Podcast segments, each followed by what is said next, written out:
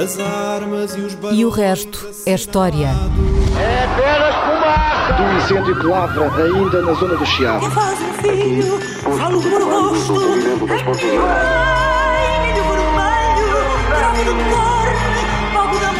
Quer transformar este país numa ditadura. Não, não. Com João Miguel Tavares e Rui Ramos. Olá, sejam bem-vindos a este episódio número 89 de E o Resto é História, com Rui Ramos e João Miguel Tavares. Nos últimos dias tem-se falado bastante de maçonaria e também de Opus Dei, a propósito de uma proposta do PSD que quer tornar obrigatória a declaração de pertença a organizações secretas, ou organizações discretas, como alguns preferem chamar-lhes. Um, e, e na sequência destas notícias, e portanto a, a pertença a essas organizações, por parte dos deputados, como é evidente, tu estás livre, não precisas de declarar as Não, tuas Não organizações. precisamos Rui. declarar nada. A Nós- história, ne- e a história não está abrangida A por esta, A história não está por esta, abrangida. uh, Uh, mas na, na sequência destas notícias, o ouvinte Manuel Quintela enviou-nos uma questão sobre as origens da maçonaria e do Opus Dei. Eu recordo que nós já falámos sobre a maçonaria neste programa, mais precisamente no episódio 22 de 11 de dezembro de 2019. Um dia destes nós temos de tornar isto mais pesquisável pelos Verdade. nossos muito interessados ouvintes.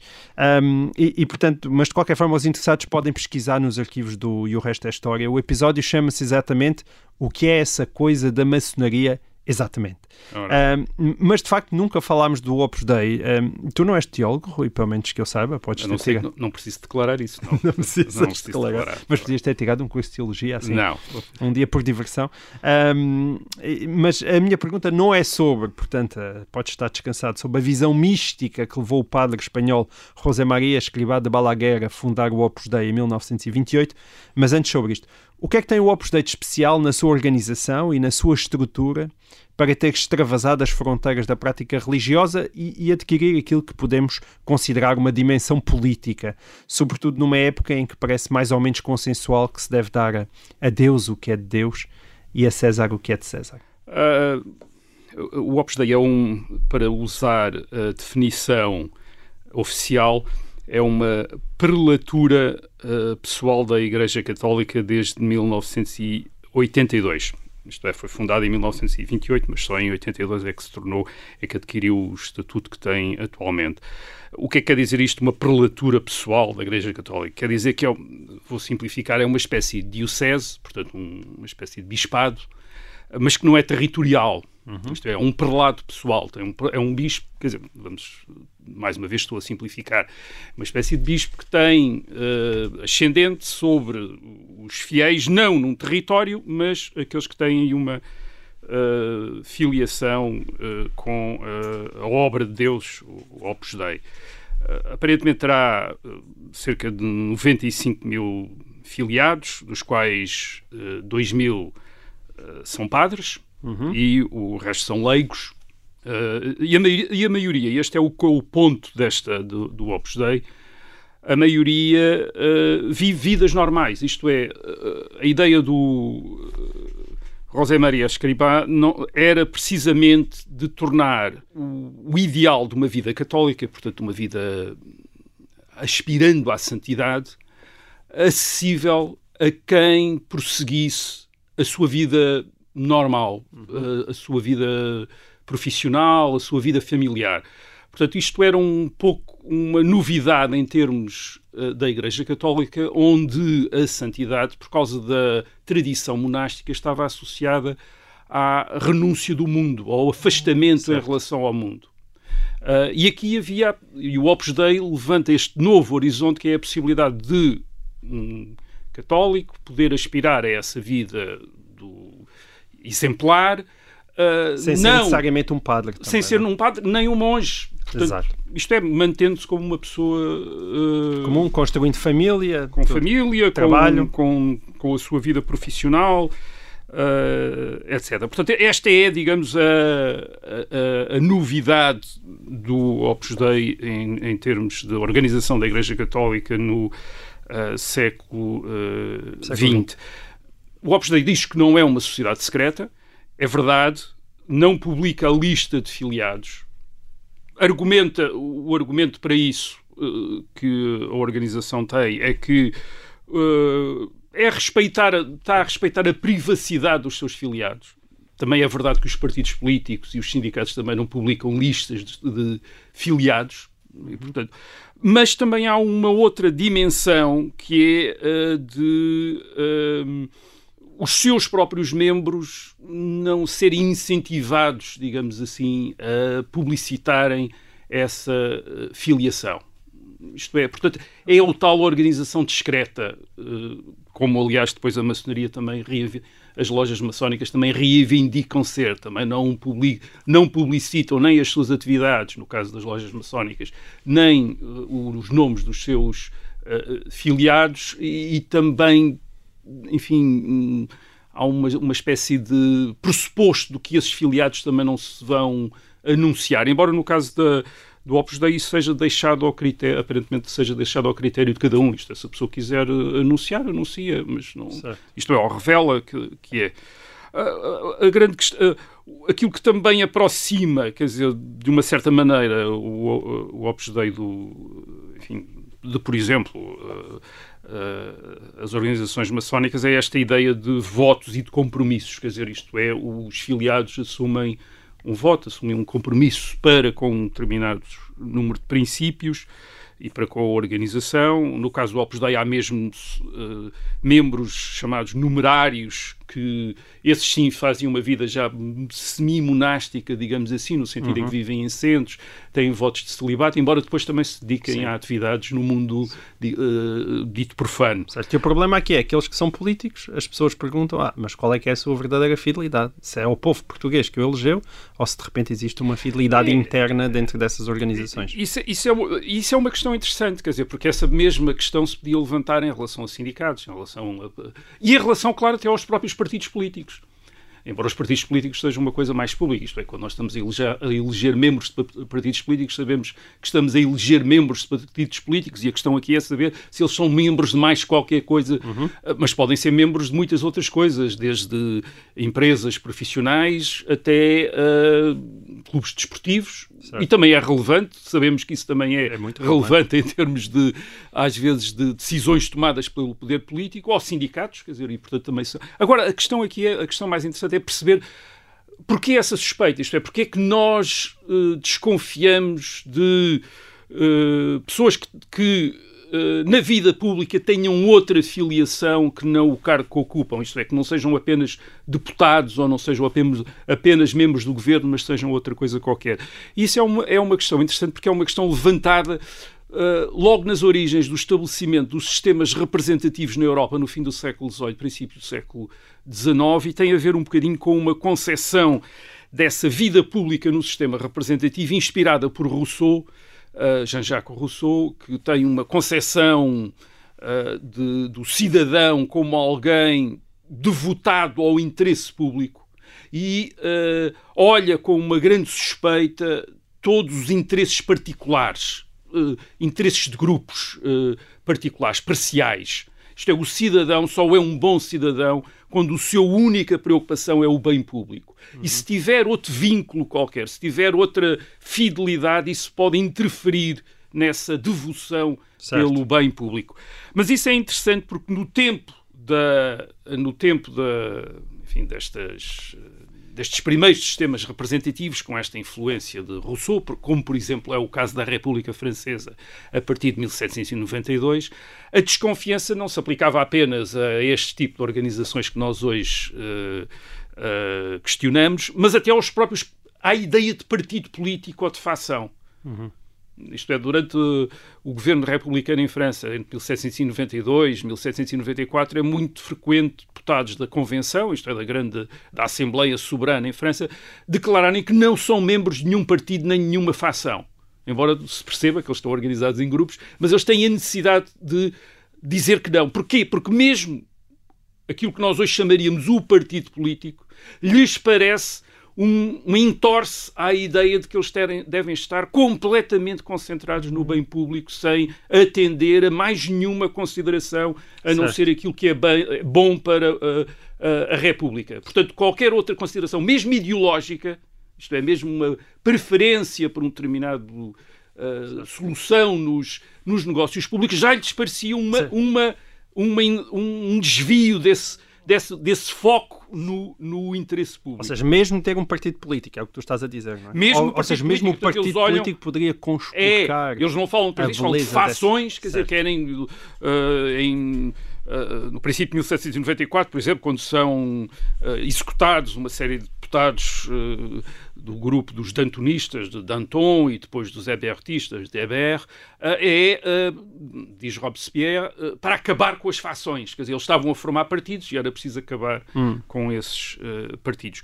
Portanto, essa pode ser uma das razões pelas quais temos essa suspeita isto é, é, portanto, uma, uma razão que está na cultura política que nos leva a olhar com suspeita todos os. Aliás, ainda hoje já, e no século XX, houve suspeitas em relação aos partidos políticos. O Estado Novo achava que os partidos políticos, o Dr. Salazar, achava que os partidos políticos tinham precisamente esta má, mau efeito de levar as pessoas a serem clubistas, Certo. tribais e não atenderem ah, ao bem, enfim, à governação de um ponto de vista imparcial. Portanto, isso é uma das. É, é algo que nos faz suspeitar de que se a pessoa é membro de um determinado organização, tenderá a favorecer os membros dessa organização e, eh, e- e os interesses dessa organização, se- também se poderá falar. E depois há uma outra razão para estas suspeitas em relação às maçonarias e ao, ao Opus Dei, que é as teorias conspirativas da história, que cada vez estão mais populares, por mais que nós tentemos eh, refutá-las. Isto é a ideia de que aquilo que acontece é eh, o resultado da manipulação nos bastidores por parte de forças secretas que verdadeiramente dominam as coisas. Isto é, não é por acaso que acontece isto, não é por acaso que se fez aquilo, é porque no, na sombra alguém está, organizações estão a controlar aquilo que acontece. E aí a maçonaria e o Opus Dei são das mais eh, frequentes eh, organizações identificadas como essas forças secretas, quer pela sua discreção, quer por englobarem sobretudo, como se sabe, sobretudo elites, quer dizer, elites profissionais, e, em algum caso também elites eh, sociais. E, portanto, para aqueles que são anticlericais, o Opus Dei é um papão, quer dizer, é o- aliás, é um substituiu de certa maneira os jesuítas como um papão dos, do, do, do clericalismo, digamos assim, embora eles não sejam clericais, isto é, até, precisamente aquilo é uma organização, de, sobretudo, de leigos. Tenho a sensação, atenção, em relação ao Opus Dei, que, que isso também foi mais forte aqui, se calhar há 10, 15 anos, 20 anos do que é hoje em dia. É provável, mas há sempre, isso é recorrente, é como a, maçonaria, é como a maçonaria, quer dizer, de vez em quando lá vem mais uma revista ah, com uma capa a dizer quem são os maçons Hum. e uma coisa toda extremamente misteriosa e conspirativa, de gente que está a tomar conta de tudo. Hum. E, e a mesma coisa às vezes se aplica em relação ao, ah, ao, ah, ao Mas Opus pelo tom que tu estás a usar aqui, eu, eu, eu pressuponho que tu Ah, não ah, compres bem essa não narrativa. compro muito por duas razões. Quer dizer, a primeira é porque nem a maçonaria, que aliás devíamos chamar mais, dizíamos, deveríamos falar mais de maçonismo, porque não há uma maçonaria, há várias maçonarias, há muitas lojas maçónicas, confederações maçónicas, todas diferentes umas das outras, em guerra às vezes umas com as outras. Ah, portanto, são coisas plurais, quer dizer, não são um partido. um, organizado para conquistar ah, o poder e a mesma coisa o Opus Dei. O Opus Dei é uma organização da Igreja Católica, a Igreja Católica é plural no sentido que tem outras organizações e essas outras organizações, por vezes, concorrem com o Opus Dei. Por exemplo, os jesuítas são muito críticos do Opus Dei desde os anos 40. Uh, curiosamente, porque os jesuítas é que eram, os princip... eram vistos até então como a organização secreta que estava a tomar conta das coisas, embora fosse uma organização clerical, mas havia a ideia de que estavam a tomar, enfim, para, para aqueles que eram anticlericais, que estavam a tomar conta das coisas. Repare, eu não estou a dizer que nem as lojas maçónicas, nem organizações, organizações católicas como a Opus Dei não tenham tido influência na história, é óbvio eh, que tiveram. O regime liberal, as lojas maçónicas foram o princípio, no século XIX, de quase dos partidos políticos. E as atitudes e a espiritualidade que são promovidas por estas organizações têm influência na cultura e no, e no comportamento de muitas pessoas. Mas daí até se pensar que são eles que fazem a história, quer dizer, nas, no, nos bastidores, vai uma longa distância. A história, não. Uh, às vezes as teorias conspirativas são quase um bocadinho mais confortável, conf, conf, uh, uh, confortam-nos mais, dão-nos a ideia que a história é controlada a partir de determinados centros. Portanto, há uma inteligência a controlar a história. E provavelmente são uma forma de escapar àquilo que é mais assustador, que é a ideia de não, a história, ninguém controla os acontecimentos.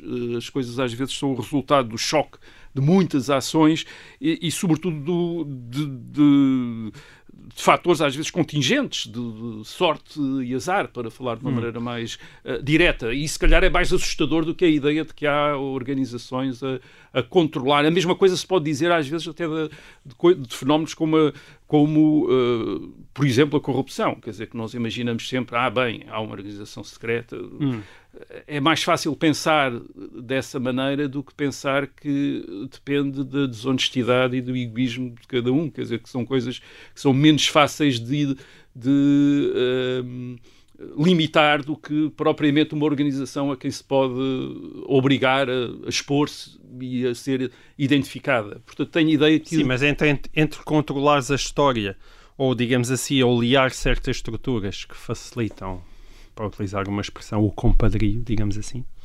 Também Sim, há um meio termo, não é? Há um meio termo, quer dizer, mas essas estruturas que facilitam o compadrio são, podem ser as mais variadas, não é? Quer dizer, isto é, e portanto uh, há, no caso da Assembleia da República, declarações de interesse, é? Uhum. Uh, e uh, as declarações de interesse provavelmente verão abranger imensa coisa. Isto é, para as pessoas, uh, perante os seus contemporâneos, perante os, os seus uh, concidadãos, declarar todos os interesses, todos os interesses que têm, mas provavelmente isso também pode, uh, por exemplo, gostos estéticos e, uh, e outro tipo de preferências pode ser relevante, podem ser consideradas relevantes. Onde é que isso vai parar? E onde é que começa a esfera privada, mesmo em termos de vida pública, e onde é que acaba é uma discussão certo não é fácil. Muito bem, não? olha, já que estamos a falar em elites, Rui, uh, uh, elites, isto, esta pergunta vem muito a propósito. Uh, na semana passada, nós gravámos o, o, o, nosso último programa, tinha várias perguntas relacionadas com a monarquia e, curiosamente, cheguei a casa e a Rita, que é a minha filha mais nova, fez-me esta pergunta. Oh, papá, porquê é que os reis têm sangue azul? É, e ele perguntou, mas o, sangue deles não é vermelho como o nosso? Uma pergunta clássica. Mas em vez de ser eu a responder à Rita, Rui, achei que devias ser tu e assim poupas-me a embaraços e a imprecisões históricas que certamente viriam de uma pergunta à qual eu também não saberia responder facilmente. Uh, e é uma pergunta perfeita para a rubrica Perguntas dos Miúdos lá de casa, que já não fazemos há algum tempo.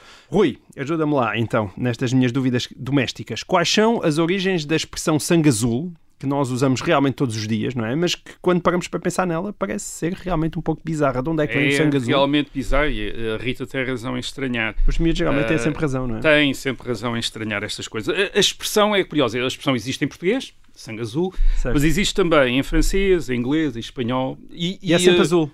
E é sempre azul. Okay. Uh, sim, às vezes podia ser de outras cores quaisquer, mas cores, por acaso sim. não, é sempre azul. E aparentemente a sua origem terá sido a partir de Espanha, pelo menos foi uma das referências que uh, encontrei. E claro, é uma expressão usada não apenas para os reis, como a Rita notou, mas para indicar a filiação fidalga de alguém. Uhum. Uh, enfim, remete para a nobreza. E, e porquê? Bem, a explicação mais corrente não é que os uh, nobres sejam como aparentemente os caranguejos e tenham o mesmo sangue uh, azul, mas o facto de a aristocracia na sociedade antiga europeia, vamos dizer antes do século XIX, não andar exposta aos elementos, como a maioria da população que trabalha no campo ou trabalha no mar e, portanto, está tostada pelo sol, tem a pele escura, escurecida pelo sol, a aristocracia estaria mais resguardada, e isto ainda era antes do tempo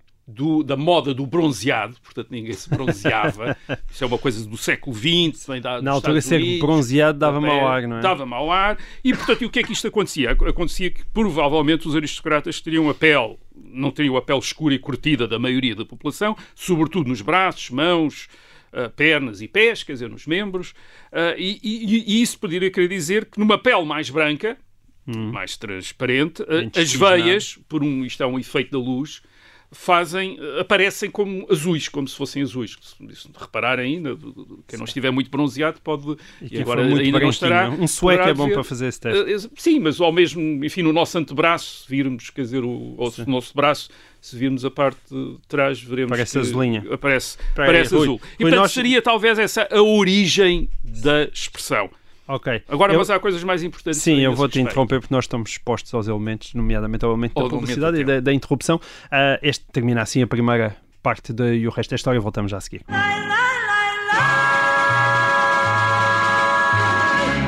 Olá, sejam bem-vindos a esta segunda parte de E o Resto é História, programa número 89 e estávamos no Sangue Azul. Tu já deste a primeira explicação, que é a explicação para o bronze, mas uh, tens mais explicações que não têm uh, diretamente a ver com o bronze? Uh, isto é interessante porque porque remete para, para duas uh, ideias acerca daquilo que era a aristocracia nas antigas sociedades europeias, isto é, nas sociedades anteriores ao século XIX um, aquilo que nós chamamos às vezes, o, uh, de acordo com a tradição francesa, o antigo regime. Uhum. Não refere o Estado Novo, mas refere uh, os regimes antes do Estado liberal do século XIX. Uh, as monarquias uh, absolutas com uh, estas aristocracias com um, direitos especiais, com privilégios, com privilégios próprios. e isto remete para a sua, esta ideia de sangue azul remete, por um lado, para a sua distinção, para a sua procura por parte destes nobres de uma distinção em relação ao resto da população e também para a maneira como concebem essa distinção e porquê. Agora, para, em relação à, à, questão da distinção, os nobres são muito ciosos do seu estatuto. E uma das maneiras que têm de, de uh, preservar esse estatuto é as famílias nobiliárquicas não estabelecerem parentescos com famílias que não são nobres. Isto é para, para preservarem, como um pouco como os cães e os cavalos de raça, preservarem a raça, o sangue puro sangue. Isto é a ideia do puro sangue. É possível que tenhas insultado vários aristocratas portugueses uh, neste momento. Não, não, não é, é, nas fontes da época isso é referido diretamente assim. Isto é, certo. é tal como os cães e os cavalos têm raças, os seres humanos também têm raças que devem ser apuradas. Porquê? Porque se pensava que o, o sangue continha os elementos que iriam definir a personalidade e algumas características do grupo, que eram transmitidas, por exemplo, o valor guerreiro uma certa altivez, quer dizer, que eram vistos como próprios do fidalgo, do nobre. E isso era, pensava-se que era transmitido quase biologicamente. Okay. Isto é pela hereditariedade. Portanto, julgava-se que vê-se mesmo que é filho de um nobre, quer dizer, porque tinha um aspecto. Esse aspecto não era apenas um aspecto que nós aqui já referimos, como por exemplo o, o trazer armas, o, o, usar determinado tipo de roupas, que às vezes eram até por lei reservadas para os nobres, mas havia também um aspecto que era cultivado, que era o aspecto físico, por exemplo, não estar bronzeado, uh, mas provavelmente ter outras características que os distinguiam da população uh, imediatamente.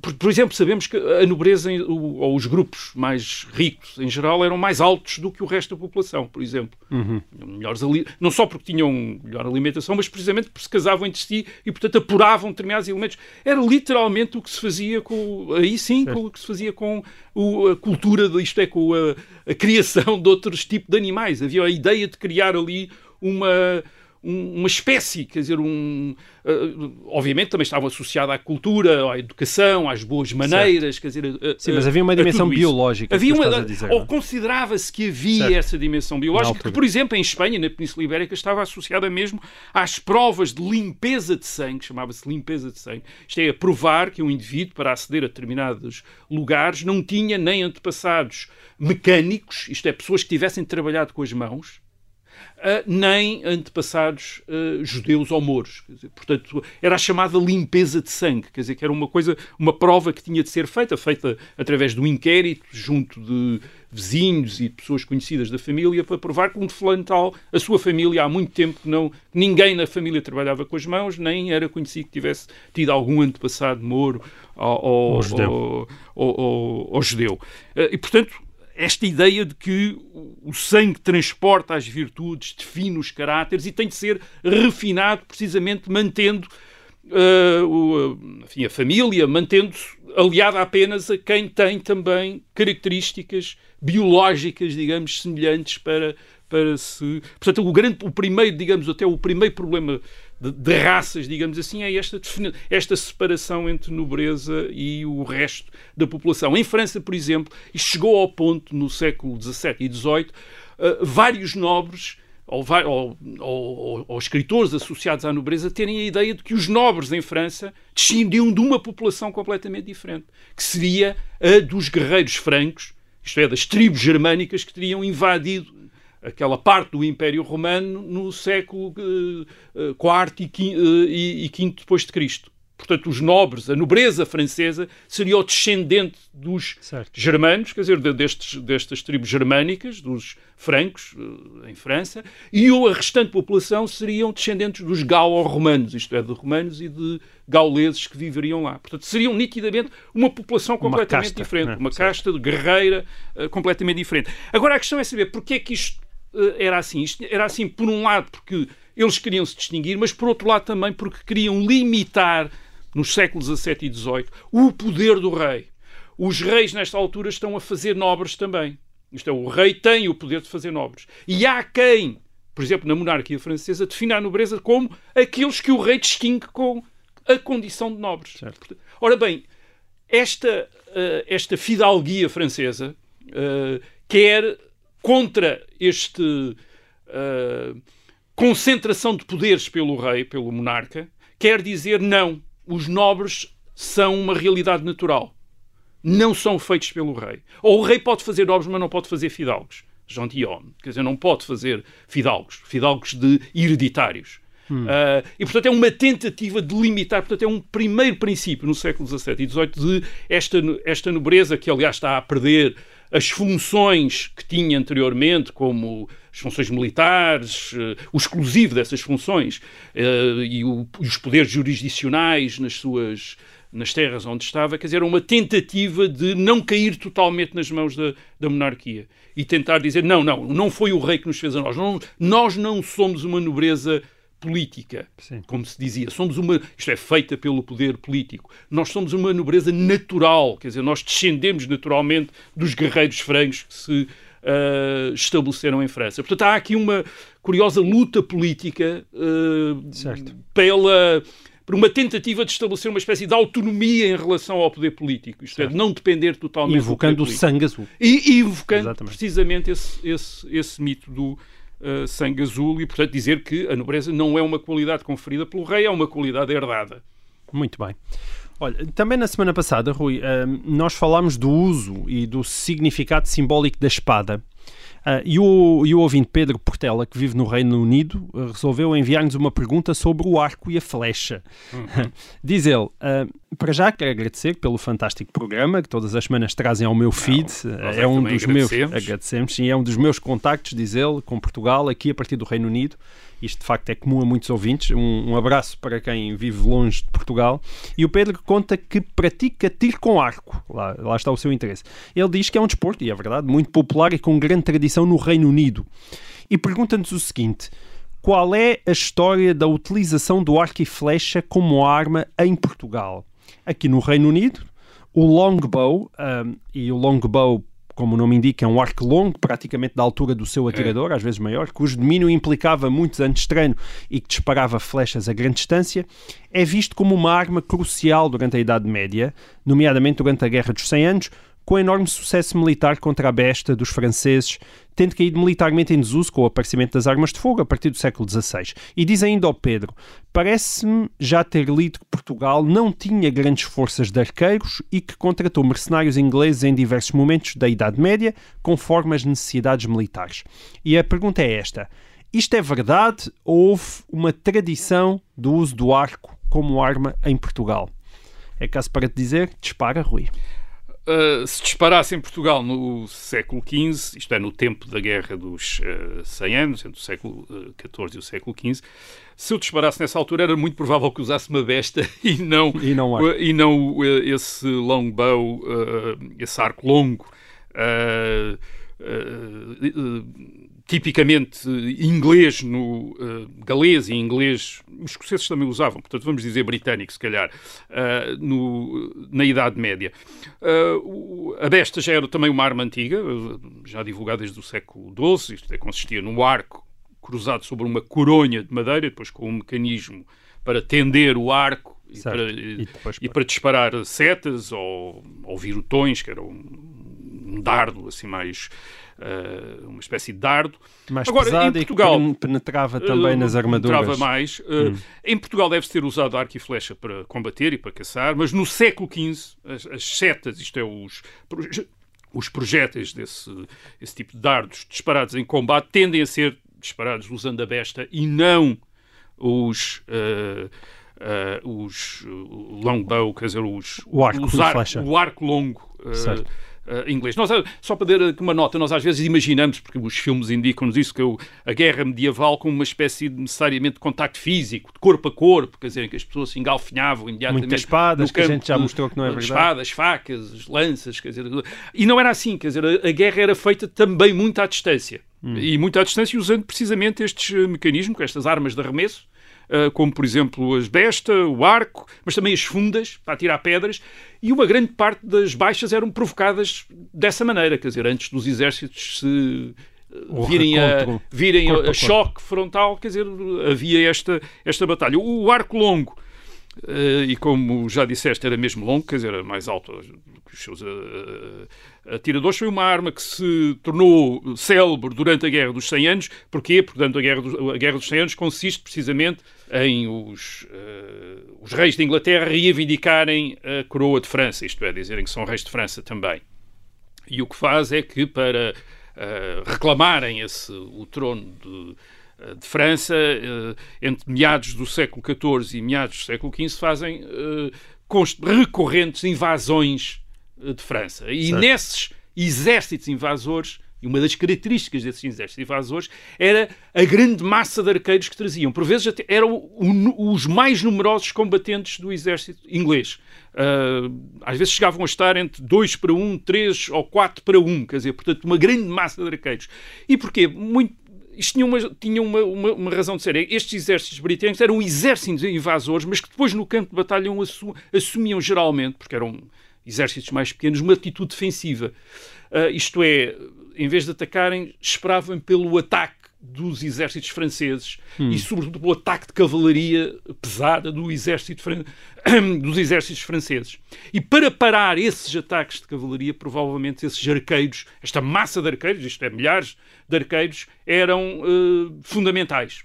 Portanto, uma, a carga, uma carga de cavalaria eh, francesa era recebida por milhares de flechas, quer dizer, certo. literalmente uma chuva de flechas disparadas por estes arqueiros que provavelmente estariam no, nas alas ou à frente uh, das forças uh, britânicas e, portanto, talvez o seu principal. Isto é discutível porque, porque, não sabemos exatamente bem como é que isto funcionava. Quer dizer, há fontes escritas, mas não se percebe bem como é, como é que como é que as coisas operavam, quer dizer, uh, mas é muito provável que fossem usados para parar, quer dizer, para, para quebrar o ímpeto uh, de uma carga para depois os Sim. homens de armas, os homens de armas eram aqueles os uh, militares com armadura, quer dizer, portanto pesada, quer dizer, depois de enfrentarem os homens de armas ingleses depois enfrentarem os homens de armas franceses, mas os homens de armas franceses depois de terem sido desbastados e perturbados e as suas Com montadas as e os seus cavalos mortos pelas flechas dos... Que, segundo dos... se diz também, eram utilizadas quase como uma espécie de canhão no sentido em que se disparava para cima e depois esperava-se que a, que a seta uh, caísse. Não sabemos mas muito ninguém bem. sabe ao certo. Não sabemos muito bem. Aliás, não há nenhum arco sobrevivente desta época.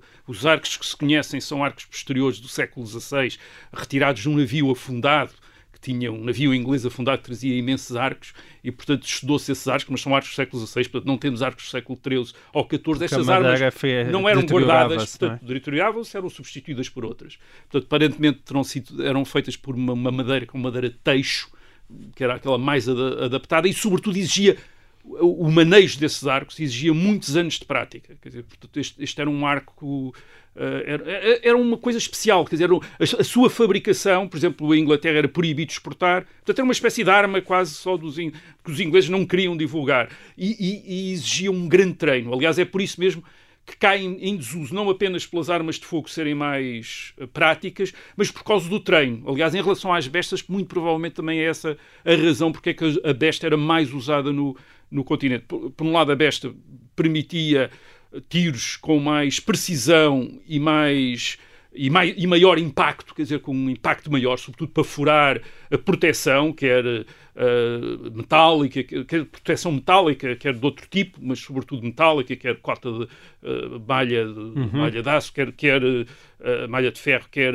quer armaduras, quer armaduras de quer armaduras, portanto era, tinha um impacto maior, tinha uma frequência de tiro menor, quer dizer, isto Ou era seja, um, um atirador, um atirador com ar, treinado com um atirador com ar que era capaz calculações que podia disparar entre 10 a 12 flechas por minuto, portanto fazia mesmo a chuva de flechas, isto pelo menos ao princípio do combate, porque aquilo era complicado, complicado manter este ritmo. Enquanto um, um besteiro era capaz de disparar 3 a 4, fazer 3 a 5 disparos por minuto, portanto quase metade, quer dizer, certo. um uh, arqueiro uh, E dizia-se podia... que calcula-se que pudesse atingir até 200 metros, Sim, é? que era uma distância Isto significativa, é curioso, mas mais, mais uma vez também Mais ou menos era o alcance das que as armas de fogo vêm a ter uh, no século XVI. Mas, mas de facto a arma de fogo não necessita do, do treino de tanto treino como do, um do arqueiro. Um arqueiro era quase, basicamente, tinha sido desde pequenino habituado a manejar o arco para adquirir a destreza para disparar. Por isso é que os arqueiros ingleses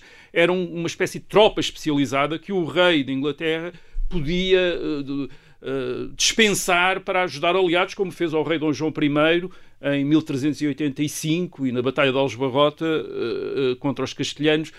provavelmente pensa-se que cerca de 300 arqueiros ingleses terão combatido, combatido lá. Quer dizer, isto é com o, os besteiros portugueses. Mas aqui em Portugal, muito provavelmente, Uh, o, o, a arma o, mais usada é a, dos, é, é a besta, uh, e a partir, de, a partir de Dom João I, do fim do século XV, a partir de 1395, cada conselho tem de ter um certo número de besteiros. Aliás, como a Inglaterra, cada, cada área enfim, em que estava dividido o reino, tinha de ter um certo número de arqueiros, quer dizer, de, aqui tem de ter um certo número por de definição, besteiros. Por definição do rei, é isso? Sim, portanto era obrigado a ter fosse necessitar, uh, houvesse exatamente vir esta massa de besteiros, os chamados besteiros do conto, isto como estava associado à população do Conselho, hoje em dia uh, os primeiros recenseamentos que temos é, portanto, de besteiros, portanto dá para tentar calcular a população de determinadas O regiões em senso mais antigo que nós temos é é o rol dos besteiros. É o rol dos dos besteiros. besteiros. Quer dizer, portanto, essa é uma. eh, esta. eh, eh, esta. Esta era, a- digamos, era a tropa mais especializada, quer dizer, era uma, uma espécie de tropa muito especializada e era e foi mantida até, até ao princípio do século XVI, quando depois eh, as armas de fogo, e sobretudo as armas de fogo portáteis, eh, se começaram a substituir a este, eh, porque, enfim, tem, embora disparem eh, com menos, eh, com menos cadência, têm eh, um impacto maior, quer dizer, isto é, uma arma de fogo é capaz mesmo de, de enfim, o projétil de furar uma armadura. Portanto, mas em Portugal, de facto, não há a tradição do este de arco longo e eh, a besta já era a arma eh, de preferência para de arremesso, quer dizer, portátil, eh, de preferência no eh, século XIV e no século XV, como acontecia em todo o continente. Portanto, os arqueiros, o, o arco longo inglês é mesmo típico de, de, enfim, do- de- das, seja, ilhas, das aquela, ilhas britânicas. aquela ideia de que os ingleses não queriam exportar o longbow eh, foi efetiva. Era sim, sim, facto, eles não queriam. Quer dizer, nunca, embora proibido, fosse uma arma extremamente eficaz, nunca foi utilizada sem ser pelo exército britânico. em grande massa era pelo exército britânico, quer dizer que tinha milhares de, de, de arqueiros, portanto, tinha uma, tinha uma massa nos séculos XIV e XV, tinha uma massa muito grande eh, eh, de, de atiradores com, eh, de arco e flecha com o, o, o longbow, quer dizer, e que era característico do exército inglês, portanto, era uma característica mesmo do exército inglês. Muito bem. Bem, Rui, acho que se calhar ficamos por aqui. Eh, assim termina esta edição de E o Resto é História e voltamos para a semana.